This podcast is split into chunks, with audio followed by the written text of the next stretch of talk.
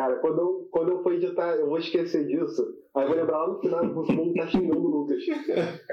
Mas depois eu lembrar.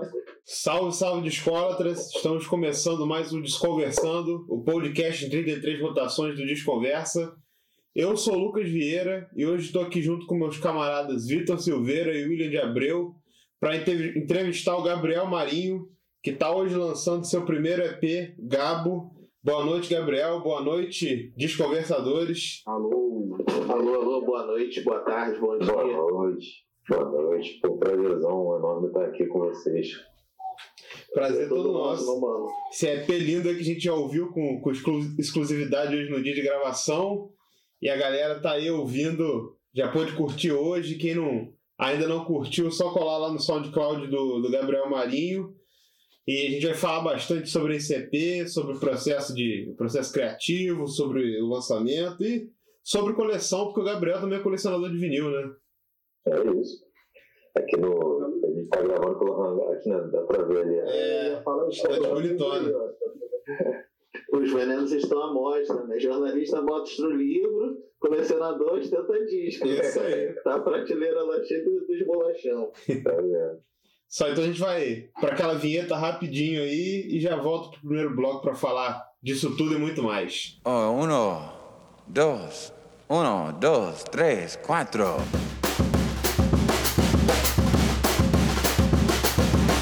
Desconversando podcast, podcast, podcast, podcast, podcast.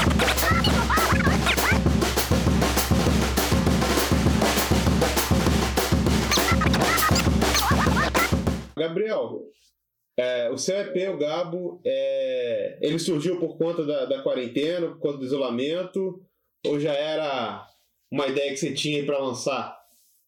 Cara, também, assim. Na real, esse EP não estava nem um pouco planejado, assim. Eu, no início, na verdade, no ano passado eu comecei a recolher umas músicas que eu tinha aqui de, de gravação da galera. Né? Eu comecei a, a trabalhar em um estúdio em 2013, né? Quando eu ainda estava na faculdade. Aí se eu sobrevivo de criança, meu filho Caetano. Bom, já sempre. E aí, Caio? E, e aí eu, eu gravei muita galera. E eu comecei a, a dar uma garimpada nesses sons do HD para lançar algo meu, assim, talvez mixtape, talvez álbum, ainda não sei direito. Aí, né, no, ali no início do ano, né, no início de 2020, eu, eu falei para fazer um conteúdo meio que para a internet, no Instagram, para mostrar o estúdio, mostrar um pouco do meu processo. Assim, para poder ir aquecendo a, rede, para poder começar a pensar em lançar coisa voltada para esse outro projeto, que não tem nome nem nada. E eu fiz um videozinho aqui, minha esposa que dirigiu ali, né, que ela é videomaker, é designer, o Michael, que é um grande camarada que editou.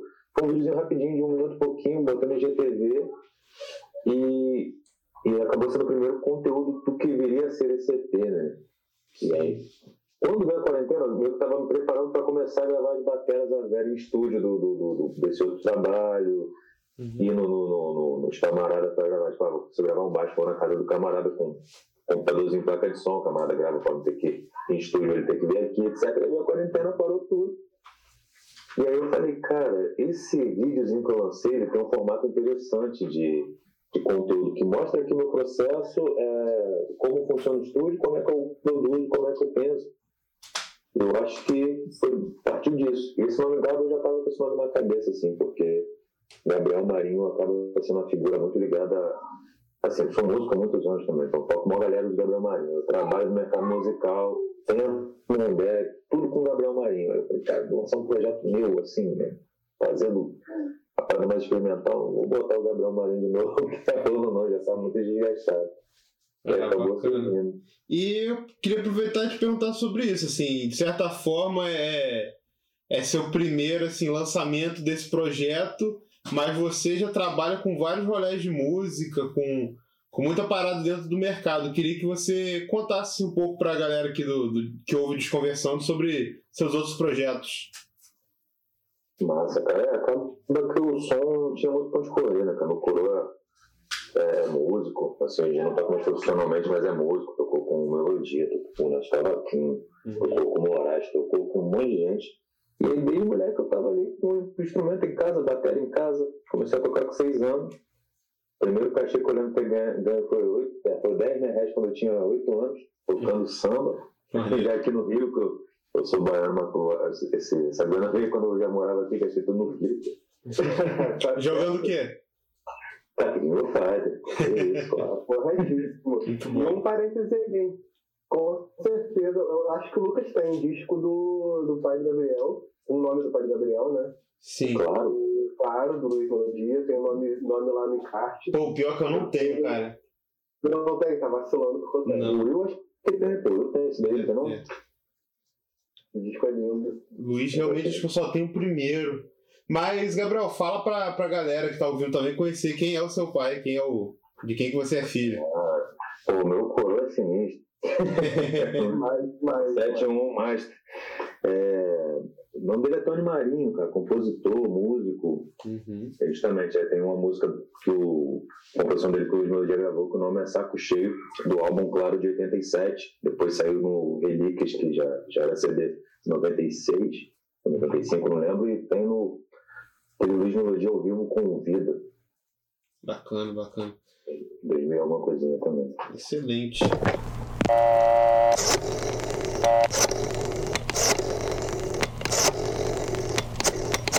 Se você caiu aqui de paraquedas, você está ouvindo Desconversando, podcast sobre vinil e música que tem origem no site Desconversa.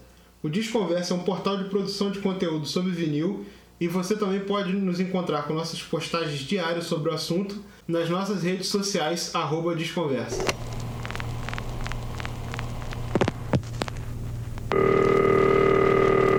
E vamos lá, e agora voltando a falar do, do Gabo, como é que foi assim o processo de, de criar, de fazer essas músicas? É... Explica pra gente como surgiu as ideias e como foi a execução desse projeto. Mas, cara, esse processo foi bem maneiro. Assim, o primeiro foi, foi realmente essa ideia de mostrar como funcionava o estúdio, como funcionava esse processo criativo. Uhum. E os outros eu acabei me dedicando assim, a fazer a, a parada. Eu, eu chegava no domingo, Uhum. É, que é o dia que eu tinha livre aqui, pegava a câmera emprestada da Lívia, é, filmava aqui o processo, Sim. basicamente. Aí eu, ah, hoje eu vou fazer um som assim, parava e filmava o processo. Acaba que vai ter audiovisual de tudo, assim, não de tudo. Tem três vídeos e um quarto em processo ainda que deve sair depois. Uhum. Questão de grana também, principalmente. Mas o processo foi muito dessa de eu parar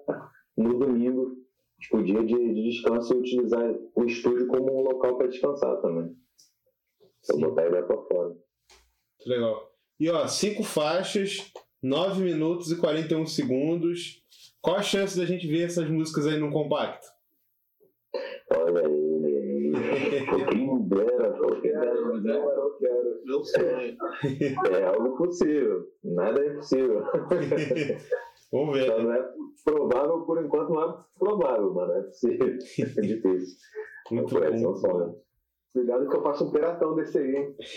Boa. Aqui tem um, cara, tem um vinil aqui em casa que é um piratão de funk, cara. Vaca louca, você tá ligado nessa parada? Não, esse eu nunca vi. Eu tô ligado, eu- eu tenho um também, mano. É bagulho de disse? de quintal, mano. Sim, quem me disse que era piratão foi o DJ Eric Scratch. Eu falei, cara, um, di- um vinil aqui, falando isso aqui. Pô, cara, isso daí era pirata. Eu falei, pirata de vinil? Pô, Mas crer, pode crer. Os caras faziam pirata de vinil, que Eu isso? tenho, eu, tenho, eu tenho um de funk lá em Taquara, eu tô longe de casa, mas é Rio Candidato 2002, quando eu Caraca. fui candidato às Olimpíadas. Aí tem umas paradas, tem Burili Preto, tem... Cara, era um funk que tocava na época, eu não lembro agora. Tem, tem montagem de corredor também, de Daridinha Uma. Nossa, Irado. Em Madureira tinha uma parada dessa, mano. Esse que eu tenho tem até o endereço, assim, Estrada da Portela, não sei qual é o tá? Muito bom. Pô, eu acho que eu não tenho disco pirata na coleção. Mas, mas é uma indústria que é forte até hoje, né? Indústria, assim, não, mercado que é forte até hoje, né? Galera que tem uma, uma prensa em casa. Pô, o disco do, do Legião A Tempestade, aí várias edições piratas, disco verde. Aham. Pô, pode crer, né, mano? Pode crer. outro programa, né? O lance do- das bootlegs, o bagulho que o vagabundo ia fazer nas prensagens loucas. É, Cara, eu acho que tem um outro piratão aqui do Mali também, assim, que eu peguei lá na casa da minha avó em Salvador, que, tipo, é, é muito louco, assim, o vídeo não faz o menor sentido, assim, quando você vê, é um negócio de um gato, desenhado, né? Nossa. É maravilhoso. É Só que na real é aquele African Herbsman do The Wailers, que tipo, antes dele assinar lá com o Chris Blackwell e pra Inglaterra, parada roots zona, só que tu olha pra mim e fala, pô, que? Tem algo de errado, mas tá certo, né? Pô, isso aí já puxa uma parada que eu te perguntar aí. Eu ouvi seu, seu disco, ouvi o EP duas vezes hoje, maravilhoso. O que, que tu andou ouvindo aí quando tu tava produzindo? Eita, cara, muita coisa, cara, muita coisa. O Will, o Will, o Will, na verdade, foi meio que produtor executivo, assim, da parada do conceito. Ele que me botou muita pilha, tem que, que dar esse salve especial pra ele. Porque gente troca muito ideia, né, sobre o som. E aí tem o grupo da Mombé também, que Will é a gente filtrado, né, todas as frentes. Eu sou KGB, né? Tô lá na Mondé e tô aqui no Desconversa. E aí a gente tem umas conversas de sábado de madrugada muito doidas, assim, a gente para e começa a mandar um monte de referência um pro outro, assim. Na verdade, ele sempre, o Buba também a já tocou muito ideia sobre som também, né? desde, desde moleque a gente tem essa, essa onda. E aí, cara, eu ta- tava ouvindo muito desse, desse rolê, assim, das coisas que eu não costumava ouvir. Eu parei pra ouvir um, uns post-punk, assim, um- uma parada que eu não, não costumava parar pra ouvir. E também, Porque mistura, mistura no som, né? Acaba gerando uma influência ali. Tu faz o que tu faz, mas tu, tu tá ali mirando também no pós-punk, tá total, tudo errado ali, né? Total, e também eu parei pra ouvir com calma uns lances que antes da quarentena não dava. Tipo, eu parei pra ouvir o álbum do Flying Lotus. Pô, tem não sei quantos milhões de, de, de faixas e, pô, no no dia a dia do escritório lá do meu trampo na música, não ia parar pra ouvir. Pode ter. 27 faixas, cara. o bagulho é quadro. Caralho, cada faixa 3 minutos e meio, 4, 5, foda-se. É, é, o maluco é sobrinho do Coltrane mesmo. Eu vou pedir bastante atenção porque vamos curtir com a mente. Todo mundo, por favor. Aguarde um pouco. E fala pra gente se é, tá falando disso também, você é CEO da Mondé, né? Queria que você falasse um pouco do, do selo, que tipo assim, é parceirão da gente aqui, o Will faz parte, tudo. E conta um pouco pra gente da história e de como é o seu trabalho dentro da Mondé hoje. Mas, é, cara, surgiu no Adolfo Block também, assim, não lá, mas com a galera de lá. No início era eu, o Vladimir, o Cauã, o Dara, filha, a Viviane, todo mundo estudando Adolfo Block. E aí, Caetaninho, quer participar do podcast?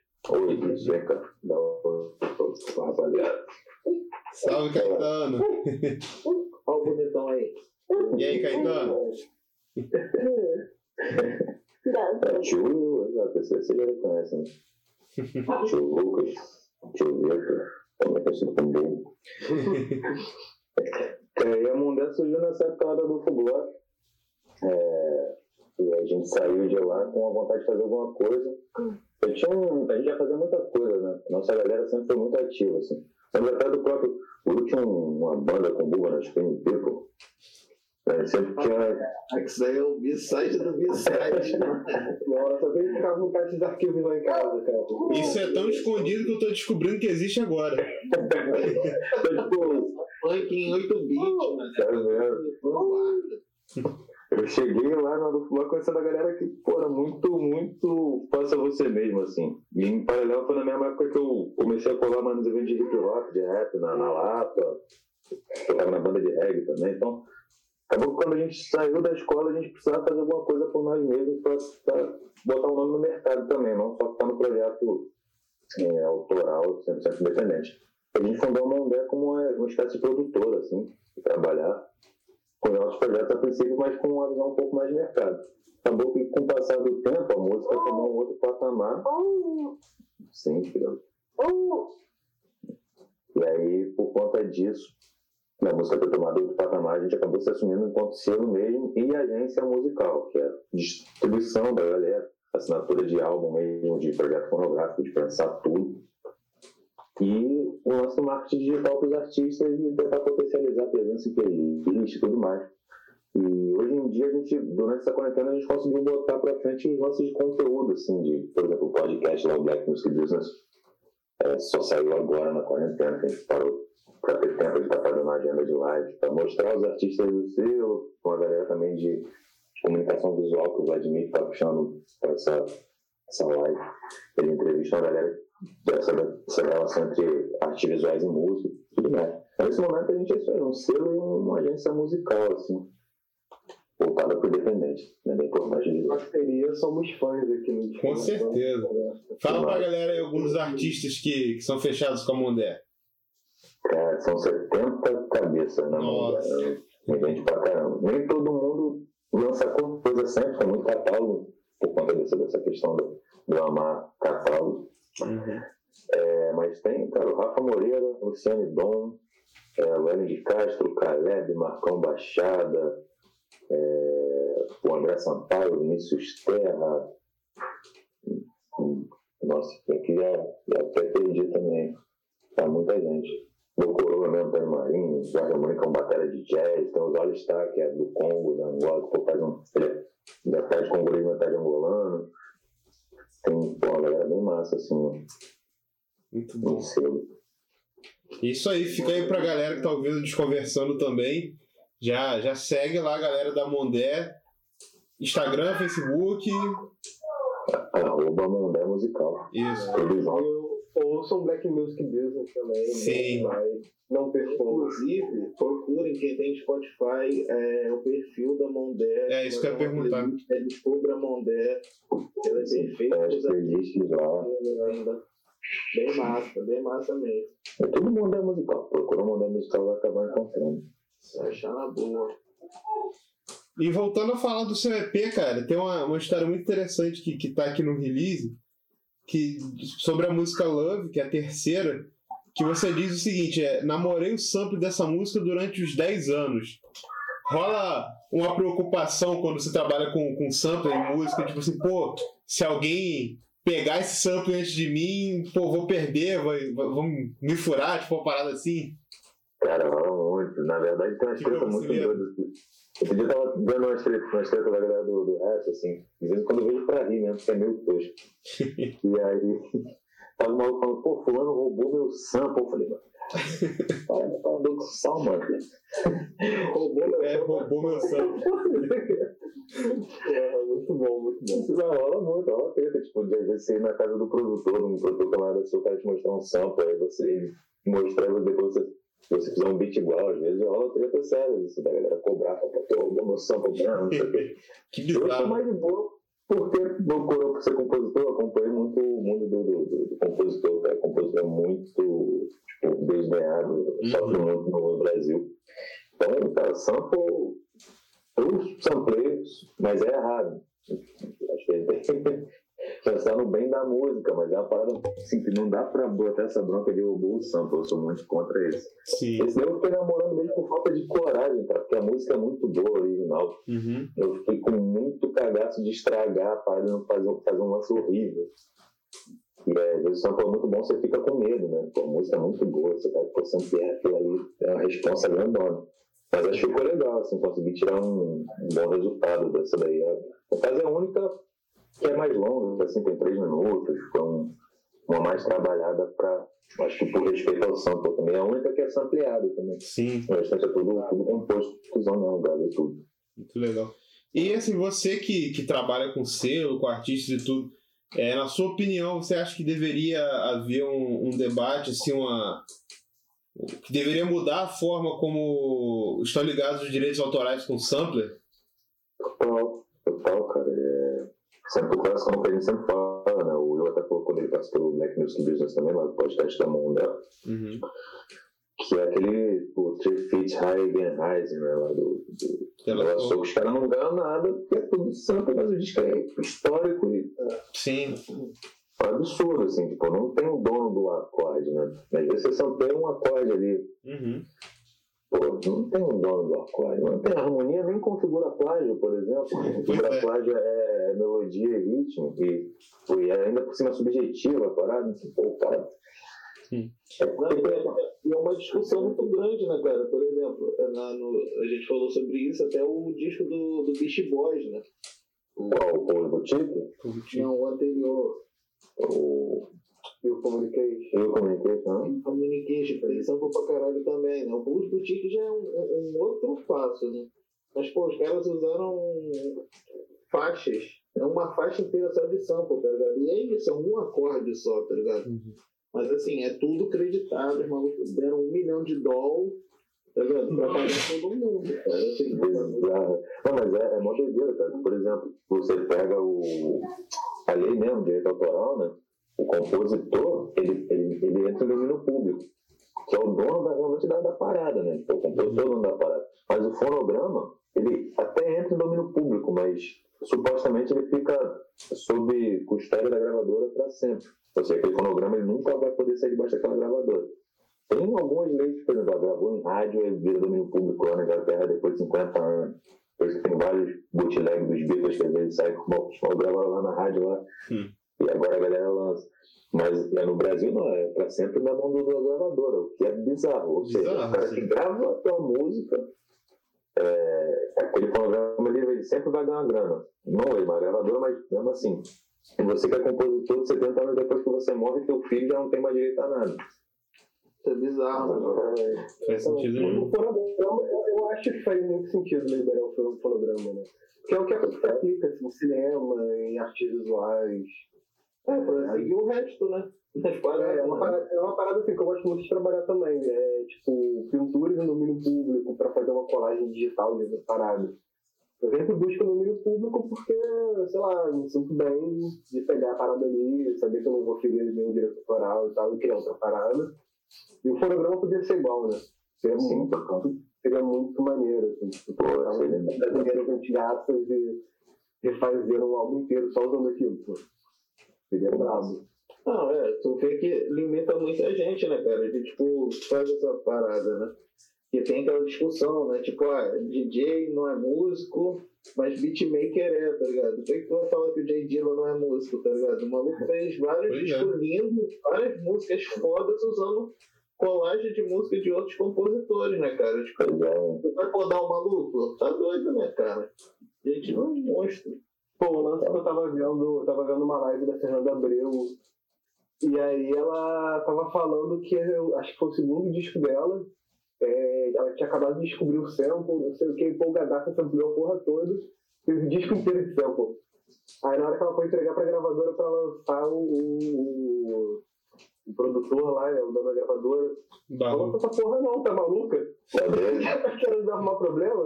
Mas isso que é Aí o, eu- isso é o maneiro do independente também, né, cara? Que a gente vai, lança e valeu. Se É uma liberdade totalmente diferente, né? É, É, e ela ainda continua nessa, né? Ela falou assim, não, porque aí agora eu dou pro músico, falo assim, ó, quero esse trechinho aqui. Ouve isso aí aí. até exaustão. Tira a ideia daí. Descobre qual guitarra que Copia, ela mas, usou. é, copia, mas não faz igual. é, é, Bizarro. Nada, né, cara? O que cadastro. é. Mas é maneiro, né? Essa treta aí do Soul é até isso, é gravadora, mano. É, a gravadora. O Marcelo mesmo, tá doido. No Billy mexe, ele tem esses problemas lá, né? No último disco dele, pensei isso agora do Amar Pode Forte, naquele Nada Pode Me Parar, teve faixa que caiu por conta de som. É, Tem nem que sei se já tem ele barco, no Spotify, porque na época não tinha. né? É, o acho que o, o que lançou, lançou agora em vinil, o Tira Onda, por conta de, de, de duração de licença do sample, que acho que a Sony derrubou, porque assim, esse disco é classicaço. Esse é. E nem tem também no Spotify, né? É, é. Né? Desse rodeio de direito autoral, né? Cai, né? Onde Por burocracia, a arte fica de lado, né? Pois é. Agora a gente tá pegando um novo ao vivo, né? Em lives. No Twitch, né? No Twitch, tô acompanhando. Ele liberou um e-mail lá pra galera, pra galera mandar os loops pra ele. Acho que não tá sendo pago, não. Só, tipo, manda um sample, ele vai ficar ouvindo lá e catar e montar com a galera depois. Boa. Acho isso maneiro. Maneiro. O Marcelo sempre tá visualizando a tecnologia, né, cara? Ele sempre joga pra frente. Vai, DJ.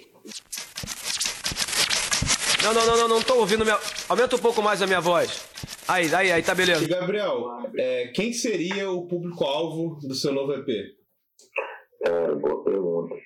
Eu acho que é a galera que, que gosta do, desse universo do, do, do, do- tanto do vinil como do beatmaker, do produtor, do, é, a gente sempre observa muito na Mondé, tipo, os seus gringos assim, de referência, que é o Brown Wood, lá do Lewis Peterson, o Stone Stroll. Esse EP é meio que pra retomar essa vibe que sempre foi presente assim, em algumas partes da Mondé, mas por conta de ter virado um selo de mercado também, a gente perdeu um pouco. E como eu, tipo, como o CEO da parada, eu vou botar minha cara mesmo pra, pra dar essa retomada. Sim. Tem outros artistas que seguem exemplo. essa onda, é, dá um exemplo. Tipo, o Lessa, faz um lo-fi hop muito bom. Tem o Caio Caribe, que faz um lance alternativaço muito bom. O Rodrigo Caê, que foi muito. Também trabalha na Mondé, que ele faz um, um indie, que também já puxa pra essa onda. E tem outros artistas também que dá pra trabalhar em cima disso. Que, por exemplo, a pró- a própria Stone Stroll tem o, o Fred Gibbs e Mad Lib, que é, que é o o Pinhata e o Bandana. Também Stone Stroll, e a parada é gangsta, tipo, Total, que total. é rap mainstream, assim, Uhum. pelo menos na lírica, né? É. Claro que é- já fica mais doideira. Tu falou do, do Caê, tem o, o Caê Talks, Sim, com essa que é indicadíssimo. pode crer. Do O Caetano. primeiro, o primeiro episódio que eles falam sobre sample, bom demais. Bom demais. Aí o Lessa é sinistro, o Lessa ele sampleia a imagem, ele faz recorte, né? É, Ele faz crer. rolagem. Eu ouvi aquilo ali lavando a louça, depois eu ouvi de novo pra catar GPS. Mas de computador só anotando aqui. Ele tem a, a Banal, que é o selo dele voltado pro, pro visual. É selo musical também, mas ele deixou de lado, viu pra Mondé quando selo musical, manteve a Banal como selo visual. É, pós-moderno. Muito bom. Várias frentes, né, cara? E, É maneiro, né? No- reflete né, o trabalho do Lessa, né, cara? Tu vê que tem todo, todo uma parada muito foda, né? Ao mesmo tempo que é bem pessoal, é bem pro externo, né? Pro mundo, assim, né? Pra rua. Mas isso que tu falou, tava falando do selo, é bem, bem interessante mesmo, né, cara? Principalmente esses dois, assim, né? Que a gente sempre trocou ideia. São, são artistas que a gente sempre tá vendo vídeo, acaba tendo uma influência, né? Fora que eles, né, cara? A gente já falou do Matt Lib, é um maluco que consome absurdamente disco brasileiro, né? Sempre tem um samplezinho, sempre tem uma parada. O Didas Peterson também lança várias paradas lá, né, cara? O Azimuth sempre tá lá com o ele, né? Azimuth é pai, né, da galera. fazendo essas paradas, né? Aí eu queria perguntar pra tu, como que você vê essa questão do, da música brasileira, os gringos que vêm cá e catam os LP tudinho, tá ligado? É, como que vê essa treta aí dos, caras que ficam descobrindo a nossa música? Pô, né, que a gente panga pra caramba. É, a gente panga muito, a gente não abraça o nosso próprio país, né, cara? O Brasil é foda. Eu falei que é, tá, beleza, tem a galera que tá querendo fazer o trap gringo, assim. Claro que é o trap brasileiro, inclusive Rafa Moreira é um bom exemplo, o Marcão Baixada é um bom exemplo, que trazem muita identidade daqui pra dentro da parada. Inclusive, o Rafa é conhecido lá fora por conta do, do- da parada brasileira que ele traz no trap dele. E aí, mas os, os gringos estão pegando bossa nova pra se ampliar. Enquanto a molecada que tá querendo falar gíria em inglês da música o tempo todo. Então a gente dá mole, mas a gente panga. A gente panga muito, assim. E também tem o lance. O lance da apropriação mesmo, cara, na cara dura. Por exemplo, o Diplo é um exemplo que, assim, eu gosto Diplo como produtor, acho o Major Lazer massa. Tem muita coisa do Diplo muito boa, mas ele vai no país onde está tendo alguma coisa interessante, pega, lança a coletânea com não sei quais artistas lá e dá aquela envelopada na parada pra ficar pop. E aí, se você faz isso aqui, é muito difícil você ter essa mesma visibilidade. Acaba que é cultural mesmo do brasileiro de não se ouvir. Não se ouvir, não, de não é, se garimpar, na verdade. Porque eu estava vendo um, um dos dados que o Brasil é um dos países que mais consome a música feita no próprio território. Mas é uma música que não tem essa, essa preocupação de, de memória. Né? Países, é. é, de memória. A gente não, não é um, realmente um país de memória curta, então acho que se repete o vinil mesmo, né, cara? É, Aqui tem muito vinil, muita coisa boa. Só que até a própria cultura do vinil aqui, ela é, existe, mas ela é de difícil acesso, né? Uhum. Uhum. É, é tudo muito complicado. Uma vitrola, pô, tava vendo, pô, pra comprar uma vitrola ok, uma massa assim, pra poder se ampliar também, fazer os caracteres necessários, pô, é dois salários mínimos, pô. Não dá, né? Os caras lá pagam, sei lá, 200, 300 dólares, 200 euros. Na mesma Pô, vitrola. uma, É, uma, Isso. Coisa que eu, uma coisa que eu tenho reparado pra caralho, assim. Já tinha reparado como colecionador, mas agora levantando dados, assim, tipo, na unha. É, lançamentos em vinil brasileiro, tipo, lançamento gringo, pro Desconversa lá pro nosso site. Toda terça-feira eu faço um lançamento da semana, né? Aí eu vou pesquisar, inevitavelmente eu vou ouvir a música, não taco nenhuma música lá sem ouvir. Vou pesquisar sobre o disco. Normalmente disco gringo tá saindo em vinil assim na hora. Os nossos, porra, É, tristeza, cara. É felicidade quando sai um na hora, assim, tipo, com prensagem brasileira. Porque tem um disco Sim. brasileiro que tem prensagem gringo. Tem essa. É. Foda essa parada que você comentou mesmo, que é o que você falou de cultural, né, cara? É aquele negócio do, do próprio vira-latismo que a gente tem, né? A gente é muito vira-lata, né? A gente não bota fé na que a parada é boa, a gente espera vir um gringo, Uhum. tá ligado? Falar, pô, isso daí é bom, eu gosto. Não, pô, eu sempre gostei, tá ligado? Sempre rola esse papo, né? Tanto no, numa prime, num primeiro momento no território de embranquecimento, né? Tem que vir um branco falar, porra, isso daí que vocês estão fazendo é muito bom, para ganhar legitimidade na parada e depois numa parada externa, né, cara? Assim, a gente faz, porra, Mondé faz vários sons maravilhosos, esse Pedro Gabriel tá de fuder, essa festa. Tem vários bagulho aqui, a gente não desconversa, faz seleção de música, a gente faz vários bagulho. Mas, cara, não tem a mesma força do que um DJ meia-boca gringo fazendo a mesma parada, essa coisa. É, é. Aí um DJ gringo faz um remix bunda, todo mundo, caralho, muito foda, não sei o quê. Sabe uma coisa que eu acho engraçado sobre o Brasil? Tem tipo um, um, um caso que, que eu acho que isso é fenomenal. Tipo assim, a galera paga, sei lá, 500 pratos pra ir no Lula Palusa pra ver banda que nos Estados Unidos tá tocando no Sesc, tá ligado? E não vai no É, Sesc no é. Brasil pra, pra ver a banda que tá começando, sei lá, sacou? A real, gente real. entrar nesse papo aí vai sair todo mundo chorando É. agora. mano. E com todo respeito às bandas que tocam em Sescs, tá? Não, é, Só pra deixar claro. Não, Inclusive, o Sesc é um lugar maravilhoso pra tocar Pô, paga. sem dúvida. É, Inclusive, as bandas brasileiras que estão tocando no Sesc, eu acho que deveriam estar tocando no Lollapalooza. exatamente, cara. Porque é isso, é porque. é né, cara? Porque, tipo, qual, qual- Tu vê, a gente pode até lançar aí, ó. Comenta aí no episódio lá no post do Instagram. Quantas bandas que estão começando aí que você assistiu? Da tua cidade? É verdade. Meio pequeno, sabe qual é? Quantos aí que tu pagou 10 pratos pra ver o cara, comprou o, o trampo do parceiro ali de 15 reais, sabe qual é? A gente fica, tem, ouve muito o automático da galera falando, ah não, mas é caro, que não sei o quê. Mas Lola Palusa dá 700 conto É. nas passagens, fica tranquilão lá vendo banda de botequim americano. Eu nunca nem vi, eu É. tô com saudade da Rebel, saudade da Sem Motim, dúvida. saudade do meu rolê de, de 20 prata entrada. Assim. Boa. E a parada que eu tô falando que é, é justamente o seguinte, né? Os caras aqui no Brasil dão valor a um festival com bandas pequenas que vêm de fora, mas não dão valor a, a, a festivais de bandas pequenas daqui de dentro. Essa que é a principal questão do que eu tô querendo dizer, né? É, é bem, é bem importante mesmo. É bem por aí. Eu creio muito nesse, nesse ponto, né? Que a galera que não dá moral pra banda pequena daqui. E lá fora, a galera realmente fortalece essa cena independente, né? É. Não, é que tá, o Gabriel tava falando ainda agora que o, o Rafa Moreira tá tendo reconhecimento lá fora, né? Tem, cara. Ele lá nos Estados Unidos. tipo, eu acho que a galera daqui não entende o que ele tá fazendo. Bobear, tu, tu falou, porra, tipo, eu, eu ouço assim e, e sinto os elementos brasileiros na parada dele.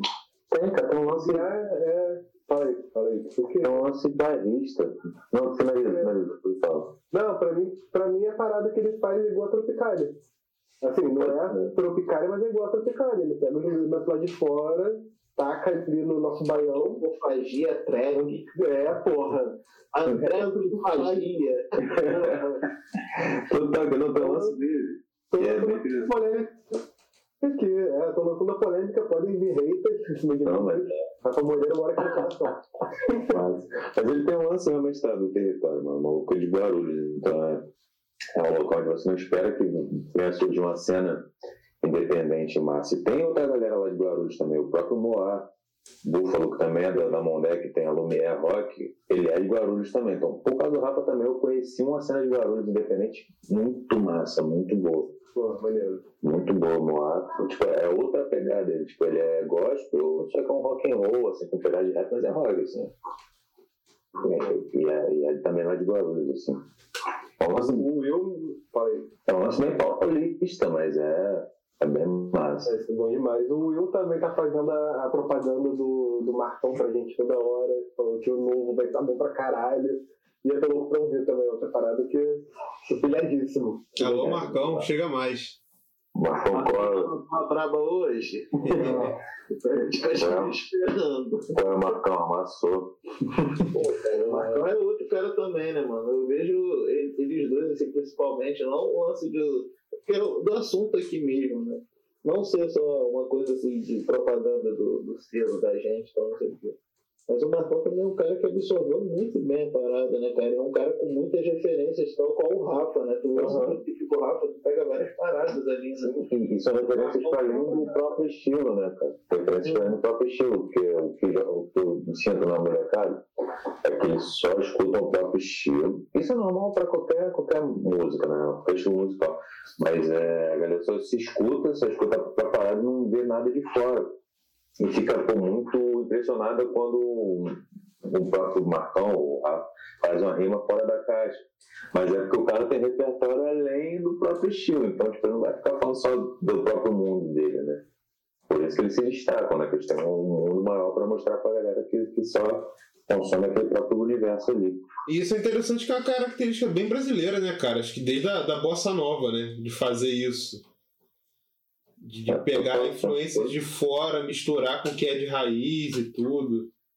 O Luiz Gonzaga, cara, tava estudando muito o Luiz Gonzaga há pouco tempo, assim, ele é um, assim, até antes da Bossa Nova, né, década de 40, 30, que ele veio pro Rio, né, foi aqui que ele fez o, o Baião, a real é essa, tipo, ele tocava outra vibe, tocava uns fados, um, um, uns tangos, né, parada que era o que tocava na época, e aí o momento falou, não, peraí, mano, eu sou, pô, pernambucano, vou ficar tocando fado, é, polca aqui no Rio de Janeiro, não, vou tocar minha parada.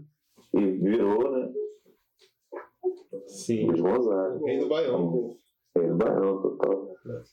Pô, e isso a gente consegue perceber ouvindo a sua parada, o seu EP, eu acho ele muito foda.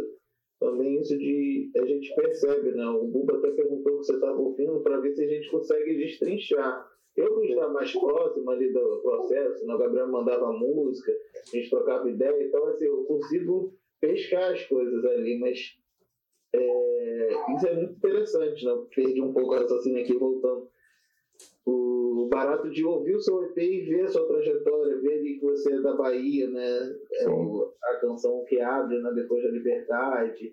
Tal. Então, você vai pegando essas coisas ali, né? A música preta como um todo, né? Isso é da trajetória do Gabriel, né? O jazz ali, a galera de tipo Brown, Brownwood, que ele falou, Brown, Brownswood. A, a questão do, do samba reggae também é muito importante, o reggae eu conheci várias paradas de reggae com o Gabriel Santoro. Isso é muito, muito massa, porque isso tudo misturado e mais um pouco de tempero na CSFP, sabe? Então, Isso é interessante, assim, para quando vocês pararem para ouvir, vocês façam esse exercício de pescar o que tem ali naquela sonoridade, sabe? Pô, valeu, mano. Não. Pô, é emocionado. demais, porque a gente vê quando, a quando, quando quem tá tocando, quem tá criando, curte real, assim, o que tá fazendo, é, tá ouvindo e o que tá querendo misturar ali na parada. A gente que, tipo, ouve música toda hora, assim, tá, acorda ouvindo música, dorme ouvindo música, a gente tá sacando se a pessoa tá montando uma música se ela tá criando. Crer. Cara, é isso. E, cara, é essa parada, assim, o Vitor, né, o Buba, ele tem uma coluna no Desconversa, acesse desconversa.com, de lançamento. Esse menino é uma máquina de ouvir música, sabe? É tudo toda hora. Eu não consigo acompanhar. Não, nem eu, mano. E assim, a gente percebe ouvindo o EP, solta o ouvido que tu vê assim, caraca, meu irmão, ele tá falando ali, ó, Bah, África, tá falando ali, ó, Londres, Bah, tá falando com a Bahia, tá falando com o Rio de Janeiro. É, o, foi muito olhar também, cara, de. Que acho que até voltando lá no que o Lucas perguntou lá no início, foi olhar também das viagens que eu fiz aí, graças à música, e que eu não, não gerei nada disso também, ficou guardado. Eu falei, ah, não mais não. Eu tive a oportunidade de colar lá na gringa três vezes, como, como músico, assim, de graça, graças a Deus. Sem gastar um centavo. Muito bom, muito bom. pra tocar e, pô, tive uma vivência bem interessante, assim, de referência mesmo, de ver outro mundo. Acabou com a morte desses três lugares. Paris, é, Londres e Lisboa. Foi com o Capanamã e Descolados, né? Graças ao Mink, antigo Mink, saudades. Hum. Edital de intercâmbio, a gente colou lá para tocar num, num festival itinerante lá para brasileiro. que O camarada fez um baiano, Fernando Lorenales. E foi bem massa. Eu, lá, a primeira vez que eu tinha que eu saí do país, a primeira vez que eu fui para Europa, outra realidade, muito diferente. Depois eu colei em Londres em 2017, foi em 2015 em Paris. Em 2017 colei em Londres para tocar num, num espetáculo sinistraço assim, na Roundhouse, que foi o Pico onde tocou Pink Floyd, Stones, todo mundo tocou lá. E virou meio que um circulador, né? Tem uns- projetos culturais lá. E foi por causa do circulador que eu fui pra lá, por causa do Benegão. Padrinho, papai, importância boa. E aí eu toquei lá com a Angelique Kidjo, que é uma artista africana do Benin, já ganhou quatro Grammys, foi tipo surreal, assim, de estrutura. Parada mais bem organizada que eu já fiz na vida, ver como funciona aquele espetáculo grande, né? Era tipo o dia todo ensaiando, separado, pra depois juntar tudo, todo mundo junto, cada um fazendo sua parada pra parada dar certo. Tipo, é, é muito louco. Assim, mas que aqui eu nunca vi nada parecido, quer dizer, nunca tive a oportunidade de trabalhar nada parecido, mas eu sei que tem. Se tiver de musicais, etc. Sim, sim. É, e em 2019 eu colei lá em, em Lisboa com o Vinícius Terra, e esse daí foi o olhar da maturidade. Eu acho que foi tipo, pra promover o álbum dele que saiu pela Mondé. É, ele um, um, que é patrocinado pela EDP, que é tipo a, a empresa de Spotlight de lá e tudo mais, e tem um game muito forte lá em Portugal. E a gente foi lá meio pra promover o conteúdo. Tem uma audição do álbum na, na Casa Ninja lá de Lisboa, é com a galera que já conhecia aqui do Rio de Janeiro, da antiga é, casa coletiva, não sei o quê. Foi bem maneiro. E cada um foi uma experiência bem diferente, assim, lá em, em Lisboa, eu vi realmente que os caras colonizaram a gente certinho. a gente vai ter que capinar muito pra sair disso daqui, tá ligado? E, e em Londres foi, tipo, deslumbrante, assim, tipo, ah, isso daqui é o local mesmo, tipo, toda aquela mística do vinil mesmo, falar que, tipo, eu fiz o melhor rolê de vinil. Eu dou rolê sozinho, eu falei, pô, eu virei pra mulher lá da, da Roundhouse, eu falei, pô, então, que compra vinil aqui, ó? Eu falei, então, vou te falar os locais. Aí me escreveu no papel assim. Aí eu fui de metrô, malucão, fiquei pedindo informação para as pessoas na rua. Cheguei na parada, fiz o dignizão assim, logo de cara me brota o Burning do, do, do The Wailers, que é tipo o meu álbum favorito do, Que irado. do The Wailers. que- Teve que pagar excesso de bagagem? Não, não, não, não cheguei a tanto. Infelizmente, não. Infelizmente não, né? E fala pra gente. Não tinha grana, na real, foi isso. Se tivesse, ia dar essas bagagens. E conta pra gente um pouco aí desse seu lado de colecionador de vinil. Como que É. começou a, a- a lidar com vinil assim? Então, desde criança, né? Criança da década de 90, eu morava no Recôncavo da Bahia, lá em Castro Alto, o nome da cidade. Eu era vinil, lá em casa tinha uma TV de 14 preto e branco. Assim, a gente era bem fodido de grana e tinha vinil pra caramba. Meu coro música, então tinha muita, muita música boa. Cresci ouvindo Casa das Máquinas, que é uma banda de rock and roll da década de 70. É muito louco, meu coro se amar nesse cara. O Lucas ama. Pô, é muito massa, cara. Imagina, pô, alguém que gosta junto. das máquinas. Eu só tenho o primeiro em vinil, mas pô, sou muito fã. Eu não tenho, eu tinha. Tinha que aquele que é um, meio que um espelho, né? É. Tem o rosto dele É. assim. E, reggae pra caramba, que lá na Bahia escuta muito reggae, muito reggae. Muita coisa nem chega aqui. E nessa cidade pequena, rolava uma, uma, uma rádio, assim, na própria cidade. Uhum. Que era tipo uns falantes lá no, no, nos postes e tocava música da rádio mesmo durante o dia. E era samba reggae, eu acho que dizem, chamam de axé music, né? Que lá são vários estilos. Era, tipo, pagode, samba de roda, etc. Só que o vinil era de casa. Só que aí, tipo, depois que é, tinha o, pô, aquele do Pepeu também, geração do som, tinha vários vinis clássicos lá, só que quando veio a transição do, do CD, meus, meus pais se desfizeram, depois se separaram, então que foi vinil mesmo. Que Aí tristeza. foi embora. Coleção. E aí, eu, e, e aí esse cara aí, o William de Abreu, é, lá em 2008, eu lembro dele brotar na escola, cara, com vinil do Albem. Se não me engano, a Pulga te deu um vinil do Albem. Eu falei, ué, vinil, mano, de novo, essa parada. Claro que eu já tinha questão do hip hop, mas, tipo, é, nessa época eu já tava ligado que já, tinha reedições, mas sempre foram muito caras, né? Eu não, não tinha nenhum camarada colecionador, assim. Eu falei, qual é, mano? Colecionador ele sim, pá. Comecei a lembrar, eu falei, cara, vou voltar a colecionar essa parada. Eu vou começar a colecionar agora por conta própria. E aí, eu dei sorte, muita sorte. Minha mãe trabalhava para uma, uma, uma mulher e o marido dela morreu. Ficou de câncer, para para tristona. Só que ela queria não lembrar do cara. Falou, pô, tem muitos vinil dele aqui, cara. Sabe alguém que queira? Falou, pô, meu filho. Aí eu fui lá carregar as paradas. Pô, eu herdei muita coisa boa. Não se teve o trânsito, chega de saudade. Caramba. Cara, eu... tá chegando na escola contando isso. Mano, eu dormi lá. Lá na casa da coroa lá, mano, é pegar essa porra. Eu falei, cara. Cara, Sgt. Pepper, Revolver. É... Pô, tem muita parada boa aqui, cara. Pô, já chegou, com- já era uma coleção, né? Tipo, já começou. Não, chega de jazz, tipo, muita coisa, assim, muita coisa. É, tipo, eu não imaginava, assim, nem conhecia. Era muita coisa mesmo. E aí, aí já tava, já tava totalmente envenenado. Comecei a comprar, né? Já tava, cara, pelo bichinho. E, e o que, que você costuma comprar mais assim, vinil? Quais estilos? Cara, não tem estilos é, específicos, não. Eu vou no digging mesmo, eu sujar as mãos. O, Will falou isso também no Black Music Business, que a gente falou de, de, mundo digital e analógico. Eu, eu falo do desconversa, né? Do desconversa do desconversando. E eu falei, pô, diz aí como é, como é que você como é que encontra vinil, pá, não sei o que, ele falou que tem que ser sujando a mão. E aí, eu acredito nisso plenamente.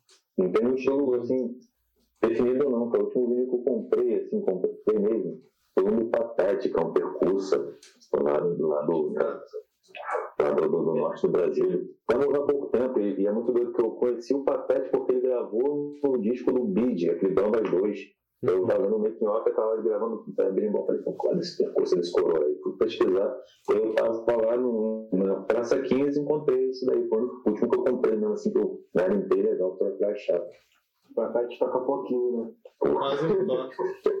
Faz um toque. O- E te falar uma pergunta assim, isso, isso a gente tem uma parada meio parecida, né? De pensar em beat, pensar, né? Que além de tudo, a Mondé ainda faz um baile, né? Eu e o Gabriel somos os residentes com a Ayla e o Rodrigo Caetano, que tem as atrações, que é uma parada muito maravilhosa de, de foda mesmo. Saudades de baile da montanha.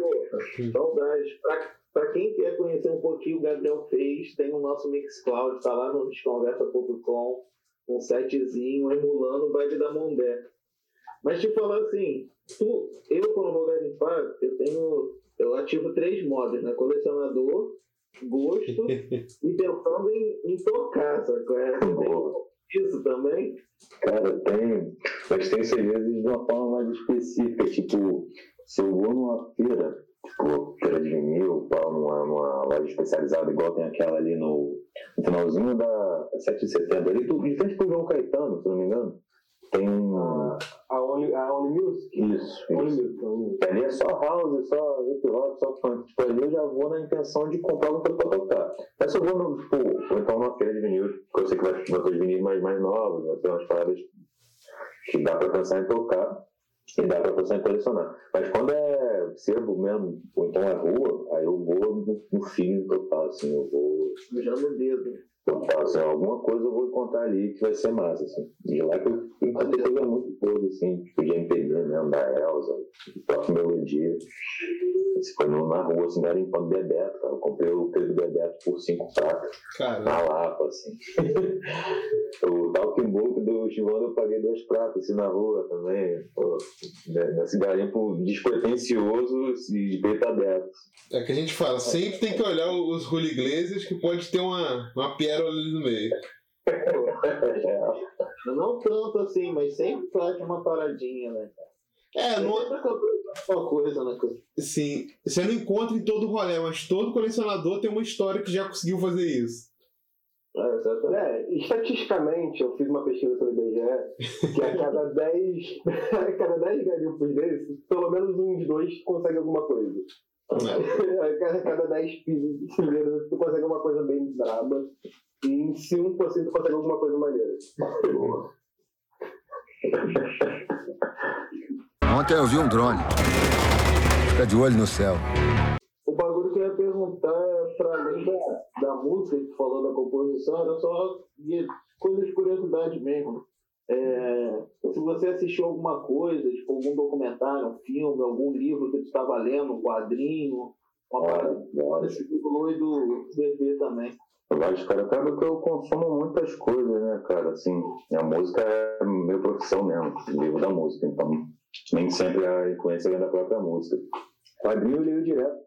Sabe que eu não tenho uma coleção de quadrinhos, eu tinha quando era criança, aí fui ficando mais velho, doei. Mas tem uns quadrinhos aqui aleatórios, do Wolverine, do, da Turma da Mônica, fala bem aleatório. E um pouco, uns 5, 6 que de vez em quando eu leio, tem, eu leio e fico lendo agora pro Caetano. Ele não se interessa muito ainda, mas eu já vou plantando a sementinha. Tinha, né? E de livro, cara, eu li aquele do Calaf, né? O Também os Brancos Sabe Dançar, eu sempre falo desse livro, é bem bom.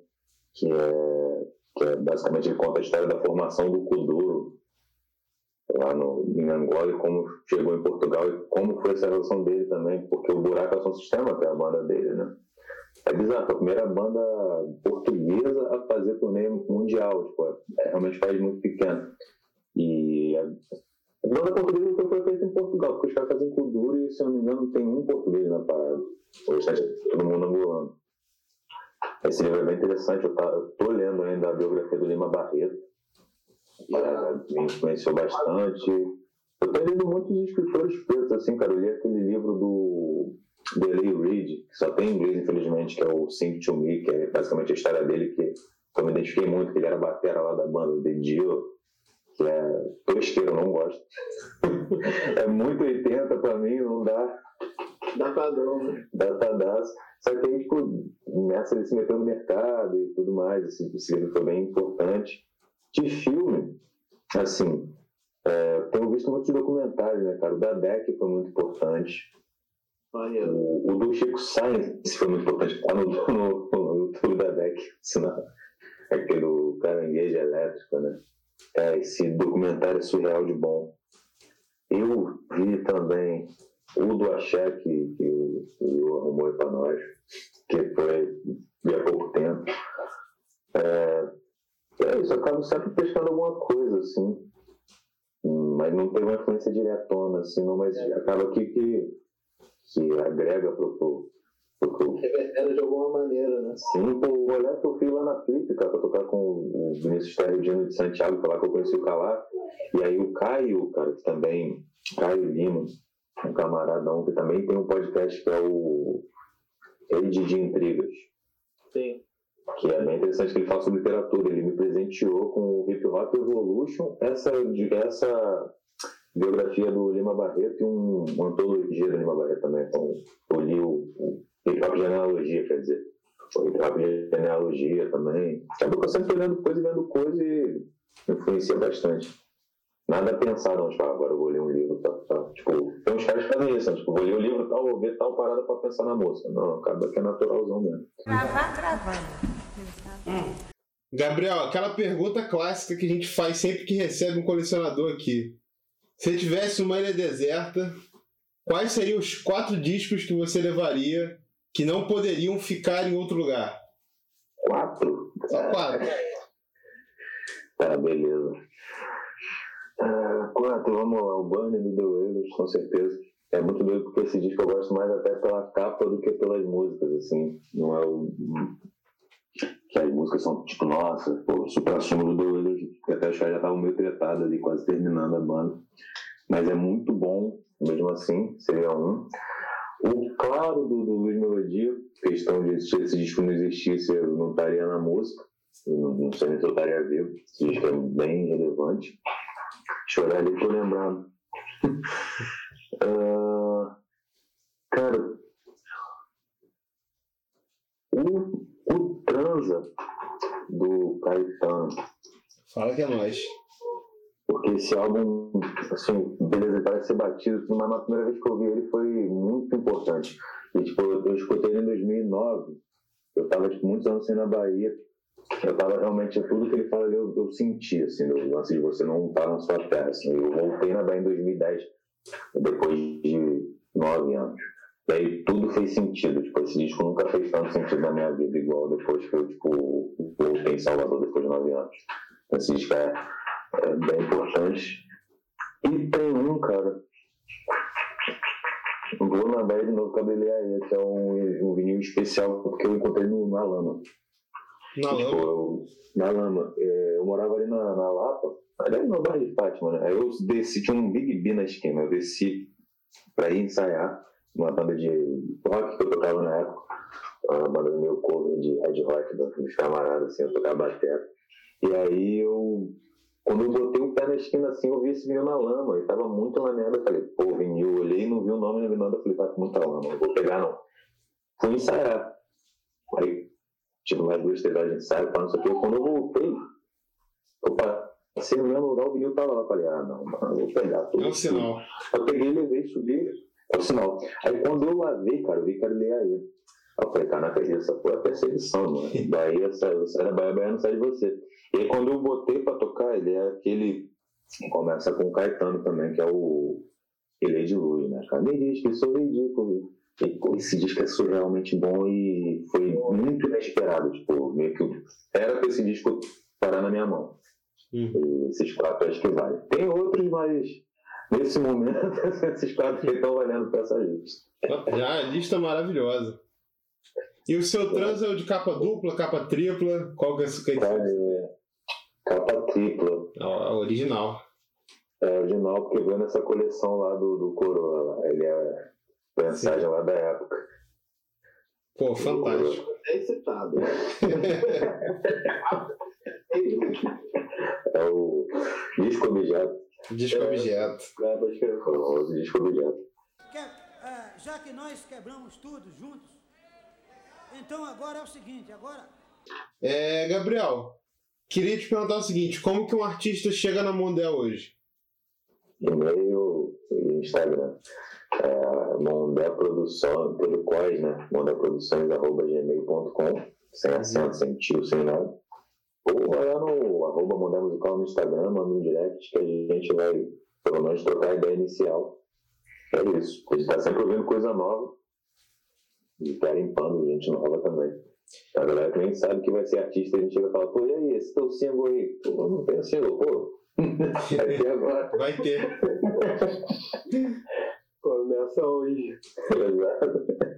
Fala com o pai, irmão. É, eu não falei, até, agora, é, até agora eu não falei também, mas o, Gabriel já falou algumas vezes aí do Vinícius Terra.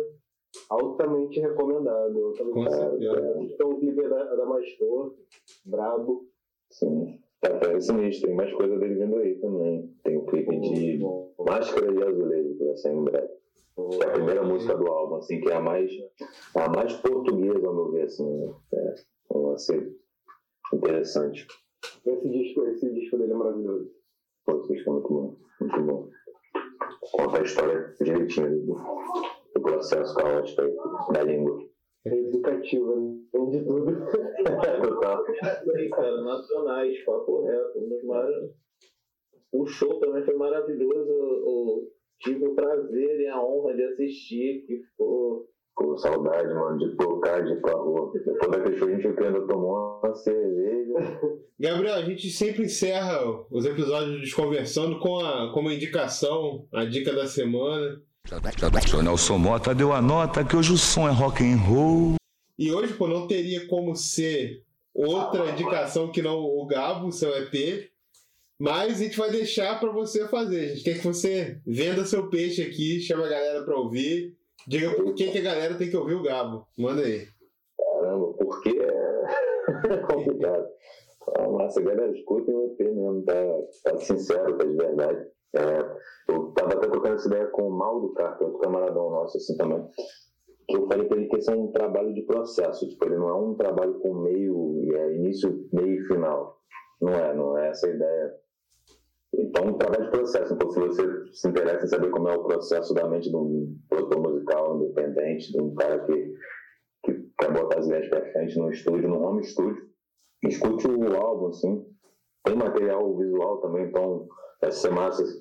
Muito pra, pra galera também, pra, pra juventude, quem quer ver como funciona o home studio, vai lá ver também no YouTube, que vai estar no YouTube também lá os videozinhos curtos das músicas, escuta no Spotify, escuta no SoundCloud, escuta onde você quiser. Tá de verdade, tá um, um EP de processo.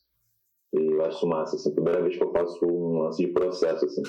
Sou meio maluco com lance de, de história contada, eu só não tô contando história nenhuma, eu tô mostrando o processo de criação e, e é isso. Maravilha. Bom, galera, então é isso, né? A gente vai encerrar aqui esse episódio. Agradecer ao Gabriel aí por ter chegado aqui com a gente. Parabenizar mais uma vez pelo EP que ficou lindão. E é isso aí, né, galera? Senhores Vitor e William.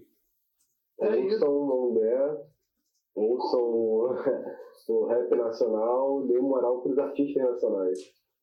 Parada. É isso. Acesse os links todos que vamos upar no site também. Mas se você não for entrar no site, você vai morrer. Mentira, não vai não. É, Se você não, se você não compartilhar com cinco pessoas. É. Não, mas o, um parêntese que eu já falei, é, ouçam os artistas nacionais não só porque é nacional, mas porque é bom pra caralho mesmo, cara. A galera nacional tá mandando bem pra caralho. Sem dúvida. É isso, obrigado, gente. Valeu mesmo de coração. Obrigadão pelo convite, pelo, pela troca de ideia. Bom não conversar com vocês assim também, para dar uma, aquela, aquela troca de ideia na quarentena, né? É. Aquela oxigenada na mente. Pô, valeu mesmo, e, pô, e sou super fã de desconversa, porque Ô, Pra gente é estão uma. E ali não, é, pô, é o local que eu me sinto à vontade, né? Pô, só vinil, sou colecionador de vinil, só vinil maluco aí, pô. Maníacos. Só, só os fãs de Casa das Máquinas. Isso aí. Beleza, galera. Então é isso aí. Abraço em 33 rotações para todo mundo. E não esqueçam que a, a quarentena não acabou. E quem puder, continue ficando em casa, continue com álcool em gel, máscara. E é isso aí. Até o próximo episódio. Valeu. É isso. Um abraço, um beijo, valeu, rotações. É nóis.